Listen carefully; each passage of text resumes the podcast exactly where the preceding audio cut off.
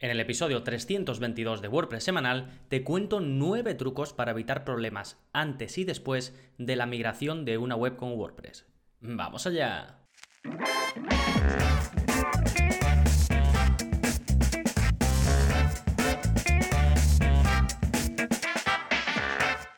Hola, hola, soy Gonzalo Navarro y bienvenidos al episodio 322 de WordPress Semanal, el podcast en el que aprendes WordPress en profundidad. Y hoy precisamente vamos a sumergirnos en el mundo de las migraciones de WordPress que puede ser muy delicado y espero que con este episodio pues te ahorre tiempo, te ahorre problemas, dinero incluso, así que espero aportarte, como digo, soluciones. Sí, te voy a decir en base a mi experiencia, porque he hecho bastantes migraciones en todo este tiempo que llevo creando y gestionando webs de forma profesional y además enseñando a otros también a hacerlo. Pues me he rebanado un poquito los sesos y he sacado cuatro eh, truquitos o cuatro cosas que te van a ayudar a evitar problemas antes de hacer una migración y cinco truquitos o cinco consejos que te van a ayudar a evitar problemas después de la migración. ¿Sí? En un momentito con todo esto, pero antes, como siempre, novedades. ¿Qué está pasando en gonzalonavarro.es esta semana? Pues por un lado tenemos nuevo vídeo de la zona código, es el vídeo 272 y en él aprendes a mostrar taxonomías personalizadas en el editor de Gutenberg. Eh, ¿Por qué he sacado este vídeo? Bueno, primero porque es una pregunta que me lleva llegando desde que la gente ha empezado a utilizar más el editor nuevo nativo de WordPress, que ya no es tan nuevo, el que se bautizó como Gutenberg, pero no deja de ser el, editor de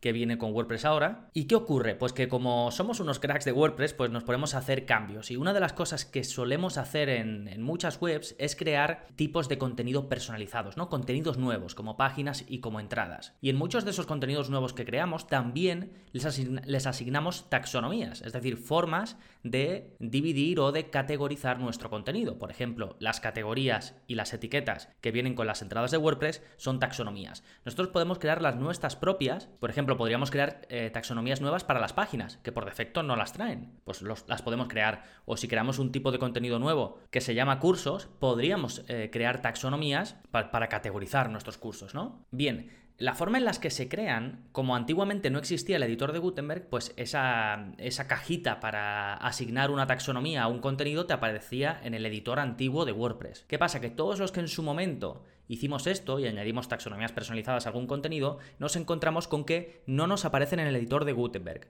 Porque hay que hacer un pasito más, hay que decirle a WordPress, mira, quiero que esto me lo muestres también cuando estoy editando con, con Gutenberg, con el editor que ahora es el nativo de WordPress. Bueno, pues eso os enseño a hacer en este vídeo, el 272, que ya veréis que es muy facilito. En la zona código ya sabéis que aunque vemos cosas por código, para modificar el funcionamiento o el aspecto de, de nuestras webs, no tenéis que saber código. Simplemente veis el vídeo, copiáis el código que hay debajo y lo pegáis donde os muestro en el vídeo. ¿Sí? Ya vais a tener esto ya directamente disponible y los que queráis ver el enlace directo, pues lo tenéis como siempre en las notas del episodio. Recordad que para ir a todo lo que voy a comentar, o para leer, o para ver el, esquema, ver en escrito todo esto que estoy comentando, podéis ir directamente a gonzalonavarro.es barra 322, 322, que es el número de este episodio. Bien, eso en cuanto a la zona código, también tenéis el curso de Astra, que lo publiqué la semana pasada, o hace, hace dos ya, ¿no? Y que es un curso que me habéis pedido mucho, es uno de los mejores themes que existen para WordPress, con muchísimas posibilidades, y por supuesto en este curso la cubrimos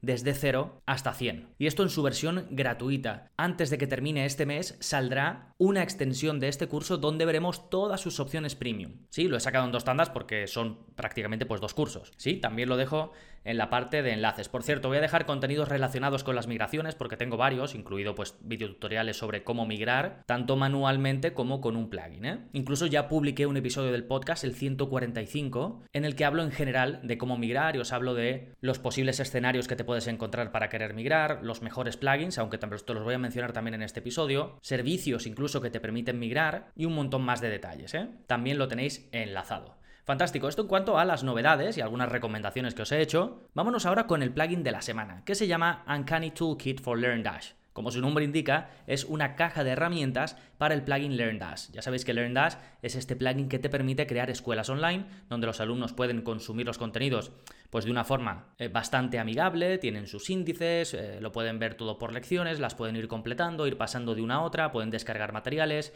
si lo necesitas puedes crear cuestionarios o exámenes para que lo hagan, incluso entregar certificados, eh, todo lo necesario, ¿no? Para la típica escuela online. ¿Qué pasa? Que he dicho todo lo necesario, pero no es verdad. Siempre queremos más y a veces necesitamos pues ciertas cosas, ya sea para que nos facilite el diseño, para que nos dé un poquito más de funcionalidades que a lo mejor echamos en falta en el plugin principal y esto es precisamente lo que hace Uncanny Toolkit. Es eh, pues eso, una caja de herramientas con muchas de las funcionalidades típicas que uno echa de menos cuando está creando una escuela online. Por ejemplo, poder poner un menú de navegación condicional en el que, dependiendo de si el alumno se ha conectado o no se ha conectado, vea un menú de navegación u otro. O, por ejemplo, ocultar la barrita negra de administración que sale cuando un alumno se conecta. O algunas opciones extra para poder diseñar sin tener que saber código, pues ciertas zonas, por ejemplo, de la página de cursos, ¿no? Y algunas características más. Tiene una versión gratuita bastante funcional y luego otra de pago que desbloquea módulos nuevos en los que puedes hacer más cosas, ¿no? Este es el típico plugin que tú vas activando y desactivando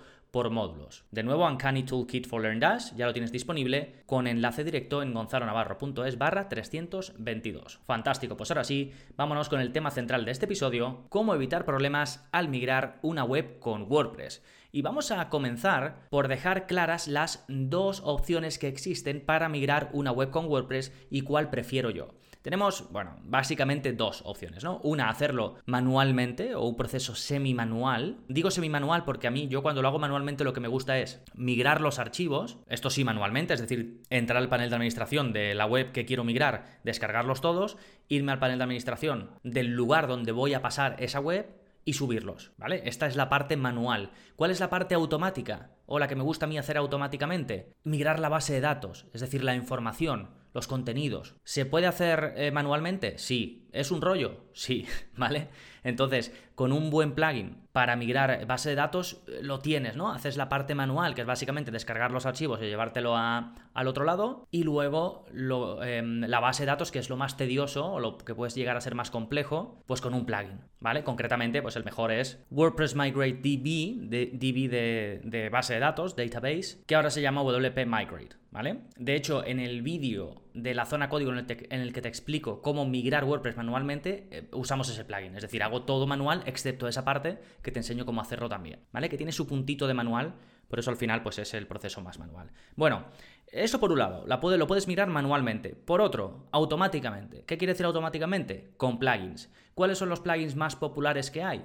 Te los menciono y te digo la característica principal de cada uno, ¿vale? Aunque esto ya eh, lo vimos eh, más en profundidad en el otro episodio que te hablé de las migraciones en WordPress. Pero bueno, me gusta mencionarlos para, para que estemos en, el mismo eh, punto todo, que tengamos todas las opciones claras y ya nos metemos en los trucos para hacer esto bien, ¿no? Lo voy a decir por orden no necesariamente de más popular o menos popular, sino el orden que me ha salido. Por un lado, Duplicator es muy completo, es un proceso un pelín más manual que en otros plugins, pero a mí particularmente me gusta mucho. Sobre todo una de sus opciones que es hacer el proceso de copia, la primera copia que haces para hacer la migración. Normalmente los hostings compartidos o los hostings eh, con pocos recursos se va a quedar, no te va a dejar hacerlo. Entonces tiene una opción que la marcas y lo va haciendo como a trocitos y entonces ya sí te deja hacerlo. ¿Vale? Otro de los más populares es yo diría que el más popular, WP All-in-One Migration, que este hace el proceso súper sencillo para webs pequeñas. Si tienes una web un poco grande, vas a necesitar la versión de pago. Después tenemos Migrate Guru, ellos se especializan, o bueno, han encontrado ahí una fórmula un poco marketingiana, ¿no? De ponértelo fácil para, mirar entre hostings. ¿Qué es lo que hacen? Pues te dicen elige el hosting de inicio y el hosting de final, y ellos ya tienen pues calculado cómo son esos hostings, entonces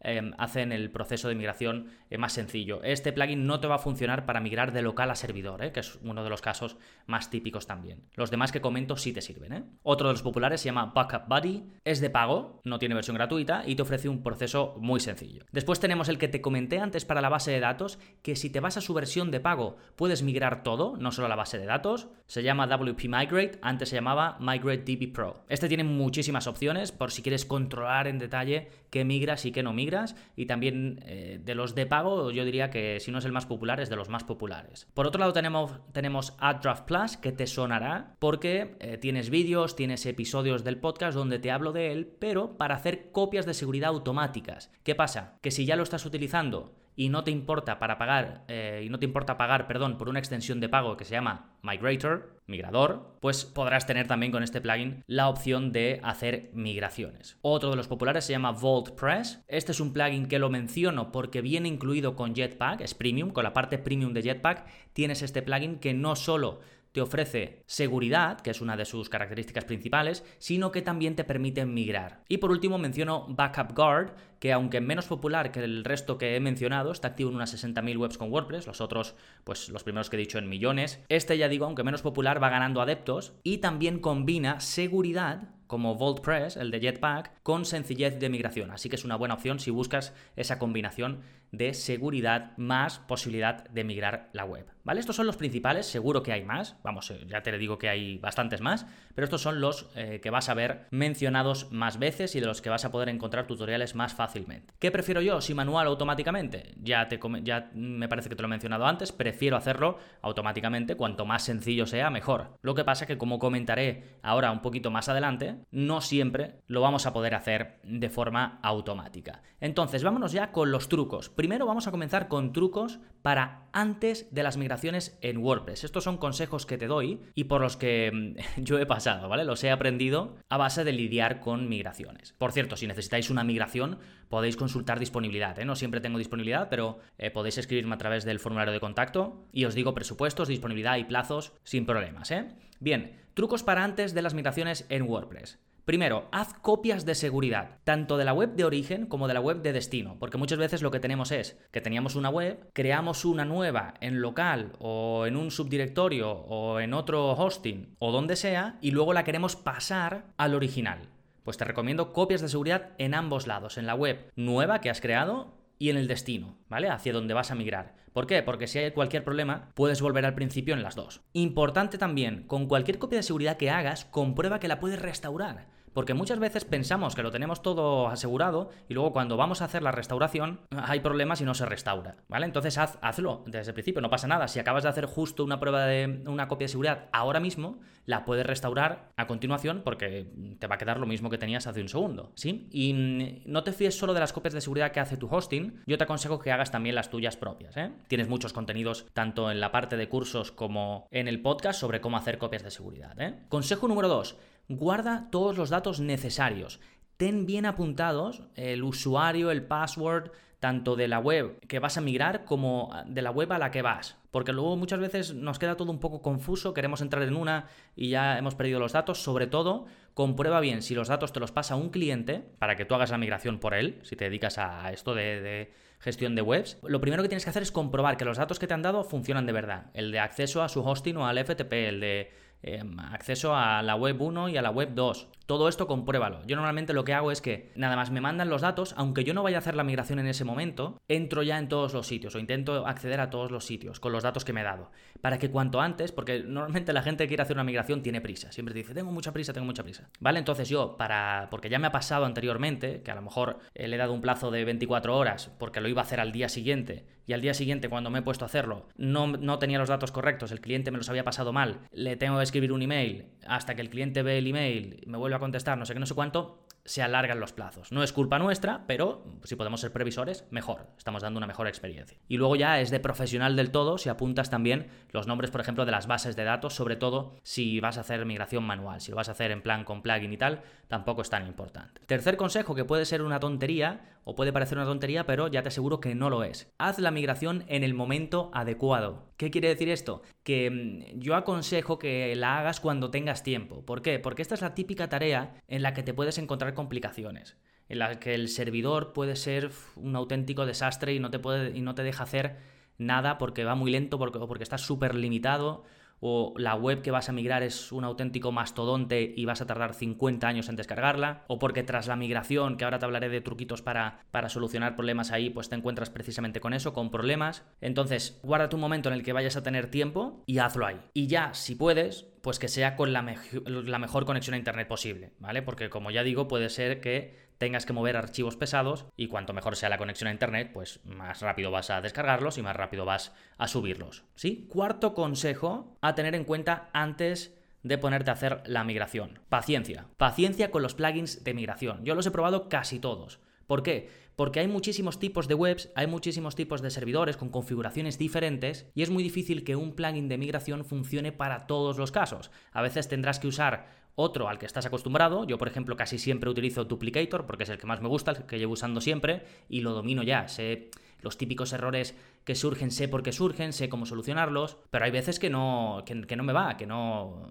que no consigo hacerlo funcionar, ya digo, por peculiaridades de las webs o de los servidores o lo que sea, ¿no? Entonces hay veces que tienes que probar otro plugin de migración o incluso no hay más remedio que hacer una migración semi-manual, que no es tan lenta, ¿eh? Haciendo el proceso de mm, la migración de la base de datos con un plugin, si tienes una buena conexión a internet, es un proceso también relativamente sencillo, ¿eh? Ya digo que tenéis un vídeo de la zona código donde lo explico paso a paso y que tenéis enlazado en gonzalonavarro.es barra 322. Bien, estos son los cuatro trucos para antes de las migraciones. ¿Cuáles son los cinco truquitos que te traigo para después de las migraciones en WordPress? Pues los siguientes. El primero de ello es que elimines los archivos necesarios para la migración. ¿Qué quiere decir esto? Bueno, si has usado un plugin como por ejemplo Duplicator, se han generado unos archivos, ¿no? Los has generado con ese plugin, luego esos archivos los has puesto en la web final, en la web a la que quieres migrar, y desde ahí los has ejecutado. ¿Qué ocurre? Que una vez se ha hecho el proceso de migración y ya tienes la web original en el destino,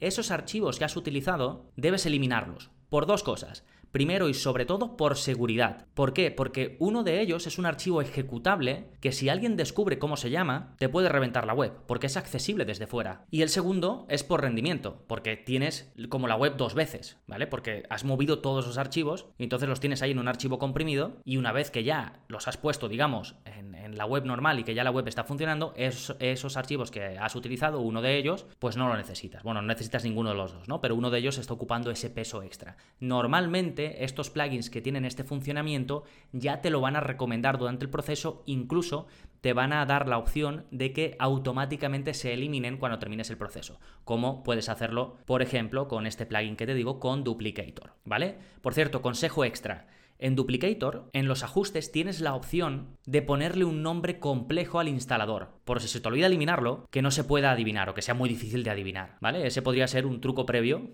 que podría haber puesto, pero bueno, como es muy específico del plugin Duplicator, tampoco, tampoco lo había apuntado, pero ya, ya lo dejo aquí mencionado. Segundo eh, consejo o truquito para después de las migraciones.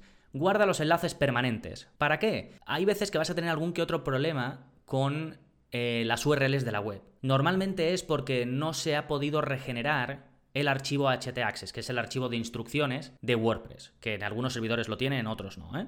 Pero bueno, básicamente ahí quedan reflejadas cosas como por ejemplo la estructura de enlaces que debe tener tu web. Entonces muchas veces como que en la migración no se mm, regenera bien, entonces simplemente te vas a los ajustes de WordPress, enlaces permanentes y le das a guardar. No, no cambies nada, le das a guardar porque los ajustes estarán tal y como tú lo tenías en la web de origen. Y ya está, así se regenerará, se regenerará el archivo htaccess y, y si tenías algún problema de página no encontrada, la típica cosa así, pues con esto se te solucionará. Tercer truquito, usa un plugin de búsqueda y reemplazo. El más popular es Better Search Replace y os voy a dejar un em, vídeo tutorial sobre su uso. ¿Para qué lo vamos a utilizar? Para comprobar que, que, no queden restos de las URLs antiguas, lo típico de prueba.midominio.com, que a lo mejor era, era donde tú estabas haciendo el rediseño de la web o donde tenías la web original, y al enviarla a la nueva, claro, el dominio va a ser diferente. Entonces puede que quede algún rastro de URLs antiguas, sobre todo pues algún enlace a alguna imagen o algo así, y con esto compruebas que no queda ninguna URL antigua y si queda alguna antigua,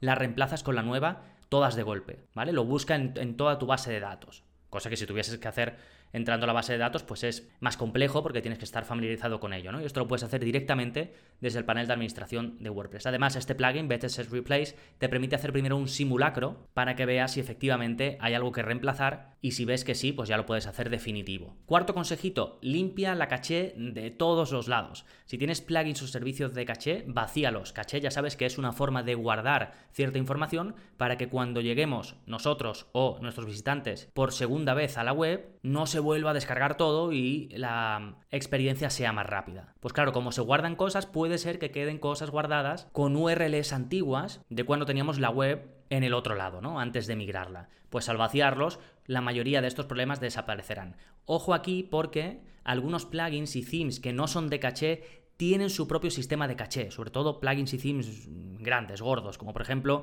un theme que tenga un constructor visual, ese tipo de cosas, ¿vale?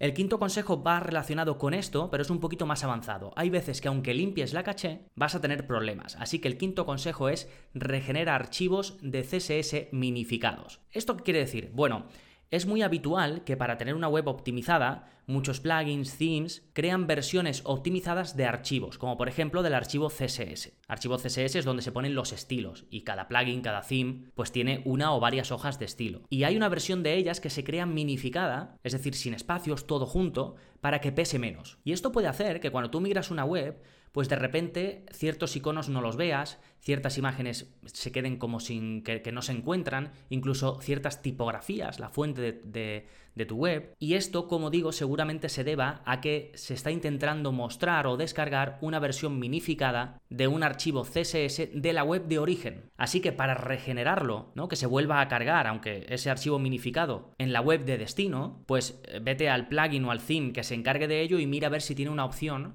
para regenerarlo. Si no la tiene, simplemente te vas a, por ejemplo, si tú ves que en una página no se cargan unos iconos, le das a editar esa página y guardas los cambios, ¿vale? Normalmente esto te va a pasar con constructores visuales. Y ya al volver a guardar los cambios, se, va a regenerar ese archivo correctamente con la URL correcta, ¿sí?